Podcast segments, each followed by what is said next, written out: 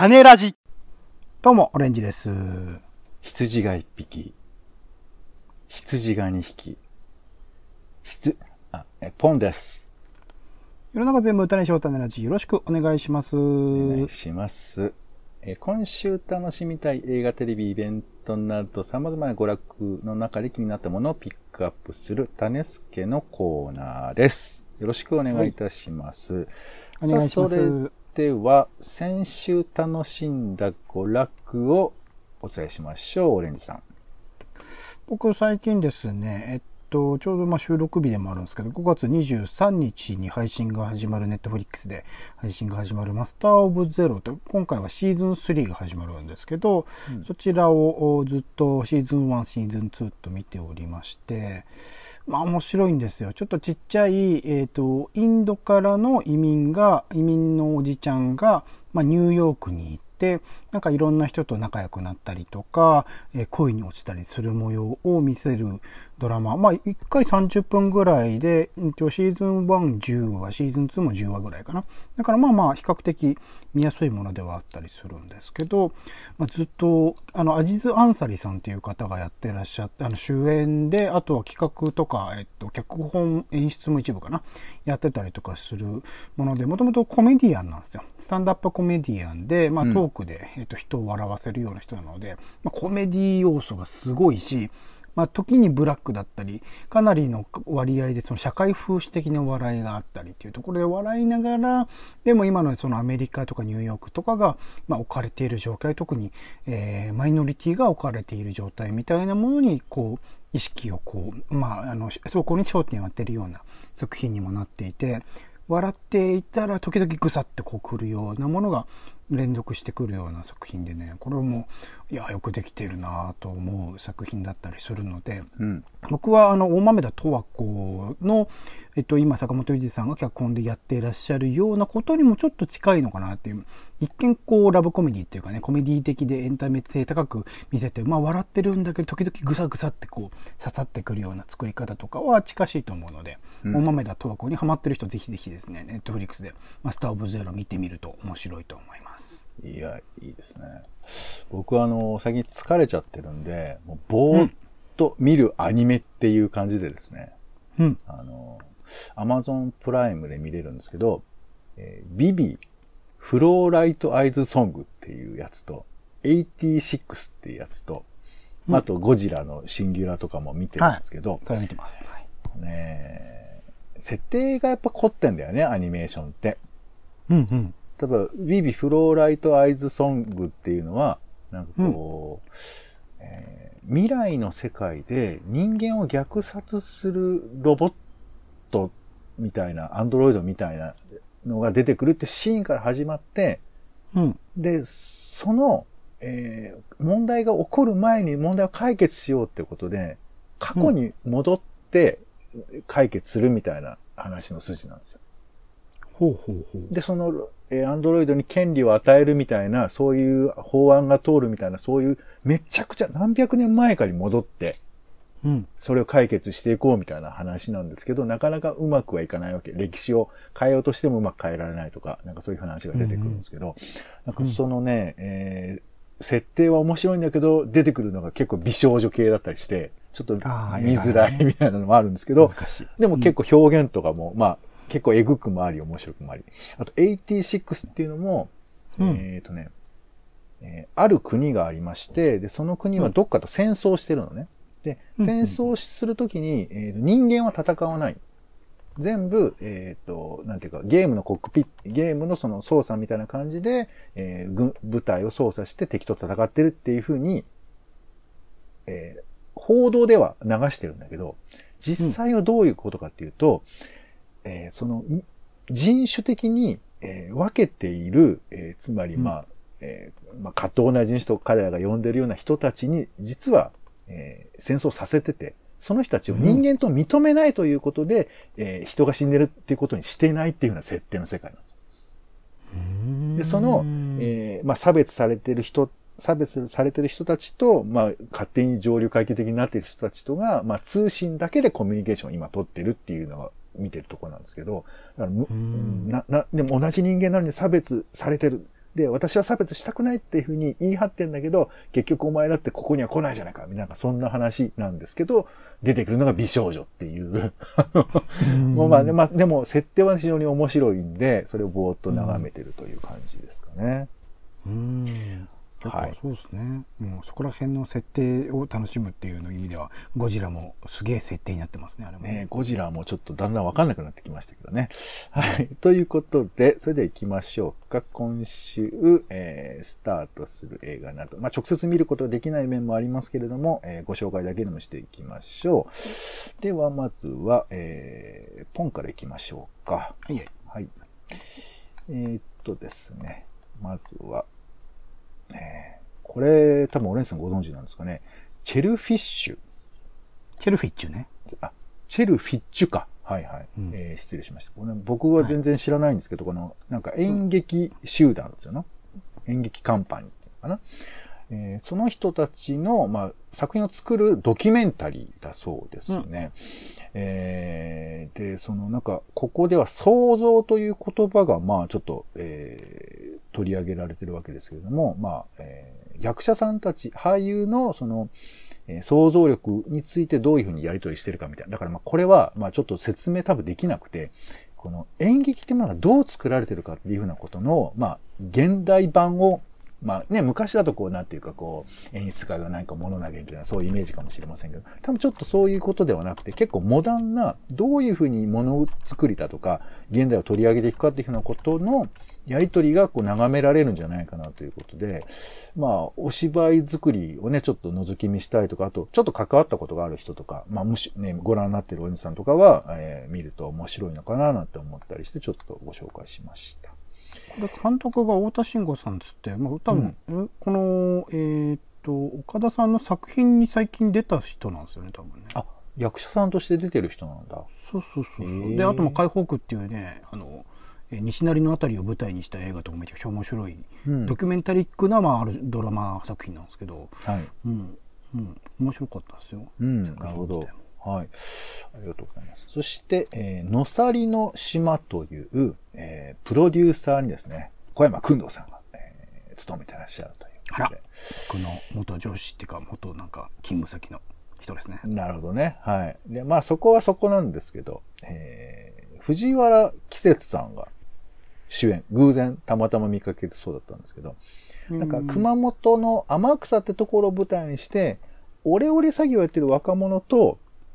えー、本当はおばあちゃんじゃないんだけど、なんか孫っていうふうになんか呼びかけてくるみたいな形で、こう、そのコミュニティの中になぜかその若者が入り込んでいって展開していく物語ということで、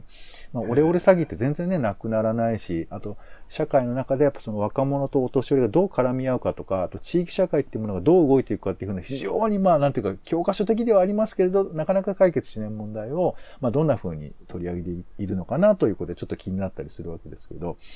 うんえー、まあ、はい。小山くんどうさんのプロデュースのことはあんま気にせず、えー見てもいいのかな多分出身だからですね。あの、天草出身なんですよ、そう。なのね。ちなみに、のさりってのは、いいこともそうでないことも、今、自分、自分の今あるすべての境遇は、天からの授かり物として否定せずに受け入れるという天草の言葉だそうですね。うん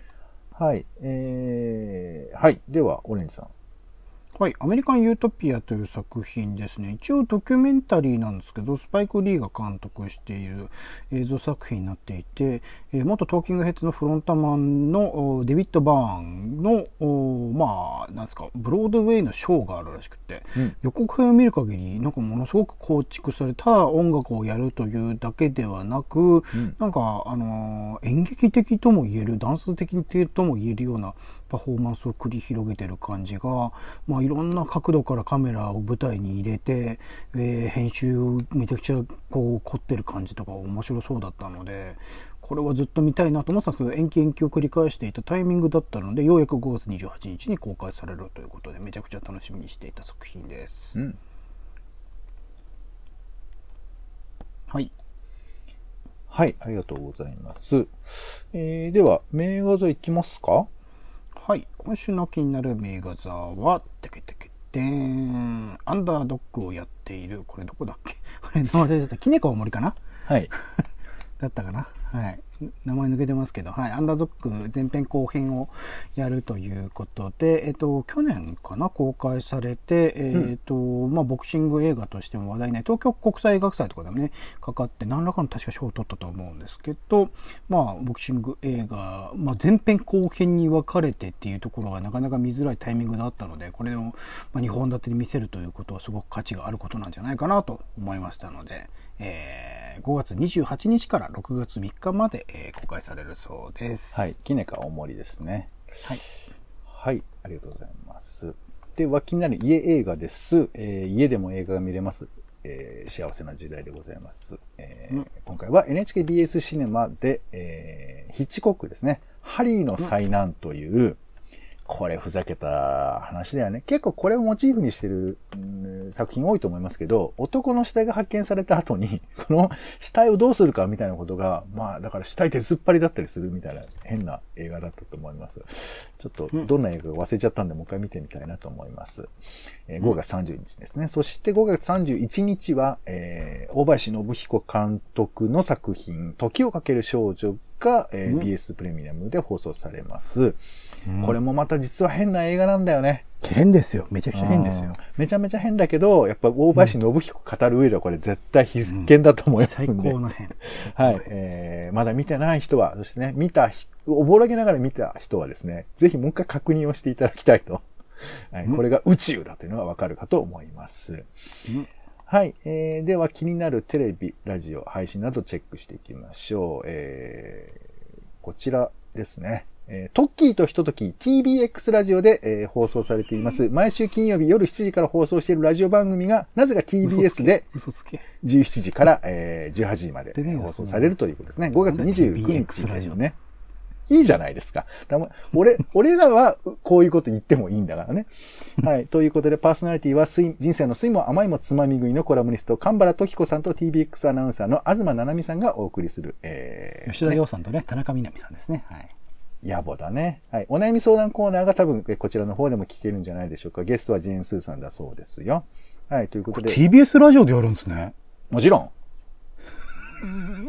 すげえなテレビ東京の番組なのに。TBX、TBS、似てるでしょ？はい。似てるからいいって話じゃねえんだよ。そし、はい、えー、じゃあまあ、えー、お聞き、ぜひね、お聞きください。そしてですね、うん、えっ、ー、と、アマゾンでですね、僕見つけちゃいました。うん、羊が好き、日本の羊牧場。何見つけちゃいました？いやね、これね、本当今まで僕羊だけの映像見たことなかったんですけど、全編羊しか出てきません、はい、この映画。映画というかドキュメンタリー。すごいっすよ、これ。こんなに羊見ないってぐらい、1時間半ぐらいあるんですけど、で、あの、本当に音を消して見てたら、本当に羊しかずっと出てこない映像なんで、それはもうそれで最高なんですけど、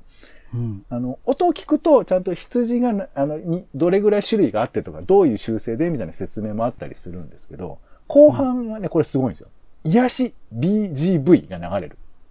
うん、1時間ぐらいやった後に、あの、癒し BGV ということで、特になんてことのない羊の模様が3、40分流れる。うん。うん。で、さらに特典として、えっ、ー、と、羊に、を見ることで、ほら、眠りたくなるっていうやつあるでしょ？快眠を誘うみたいな。うん、眠れぬ夜の羊100匹っていうコンテンツがありまして、羊が出てくるたびに数を数えてくれるっていう、名コンテンツがありますんで、うん、俺、こういうテンションで喋るやつじゃないんだよな。ちょっと、俺、オリンさん向けにちょっとサービスしてるけど、ぜひね、これ見ていただきたい。ゆっくりとした時間が過ごせると思いますのでね。うん、はい。全然スルーですね。はい。では、イベント行きましょう、オレンジさん。はい。なんか、おままやとわこと3人の元を取って今ドラマ火曜日やってますけど、うん、それに合わせての、あの、放送の前後5月25日の8時ぐらいからと9時54分ぐらいからに、えっ、と、トークンイベントをやるそうです。えっ、と、ギャオか LINE ライブかで、えっ、と、どちらかで見れるそうなの、無料で見れるそうなので、うん、えドラマ好きな人はぜひぜひチェックしてみてください。出演者が出るということなんですね。うん。はい。のところですか？はい、うん、ありがとうございます。えー、私の方からは、えー、シリーズ第7回、青少年の薬物乱用の現状と課題、ダメ絶対に変えられるものは何だろうかということで、ちょっとこれね、結構難しい問題なので、え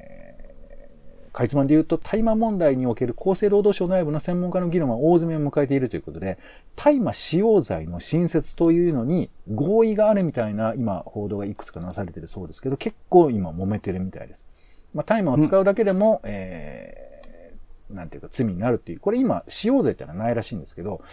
うん、えー、その中で、まあ、それを作りましょうって話があるんだけれども、そもそも大麻っていうのはどういうものなのかっていうふうな議論になると、結構いろんな幅のある議論がありまして、えー、そもそも大麻っていうのはなんでそれが悪いことになっているのかみたいな話で結構面白そうなので、これちょっと考えるべきことかなということですね。まあ、タバコもビールも罪ではないわけですけど、大麻は罪。なんでなのかっていう話もちょっと気になったりします。あと、それから、ミャンマーの件ですね。専門家と読み解く現地の声、日本から何ができるのかということで、なんか企業にアンケートを取って、えっ、ー、と、ミャンマーで何ができるかっていうふうな議論をするということなんですけど、これね、アンケートがすごく面白いんですよ。現地でやってる企業、法人の、えー、意識調査のアンケートが出てるんですけど、これあのイベント見る前に読むことできますんで、あ、こういうこと考えてるんだなとか、課題ってこうなんだな、みたいなこととか、あとあの、えー、声明が出されてるんですけれども、その声明に対しても厳しい意見があったりして、やっぱミャンマーの問題って一口に語れないけれど、でも現地でリアルタイムで動いている企業がどういうふうな立場なのかってことを見るってことは結構大事なことかななんて思いますんで、5月29日にイベントありますんで、こちらもご覧いただければなというふうに思います。はい。ということで、ちょっと今回いろいろね、イベント出てますんで、えっ、と、ブログの方をご覧いただければね、コロナの件だとか性暴力の件だとかいろいろありますんで、見ていただけるといいかなというふうに思います。うん、はい。ということで、種ラジの、えー、種助でございました。皆さんも好きな娯楽をチェックいただければなというふうに思います。はい。はい。ということで、お相手は、えー、羊の番組の魅力がうまく伝えられなかった残念でございますけども、えー、ぜひ見てください。ポンと。オレンジでした。種ラジ、また。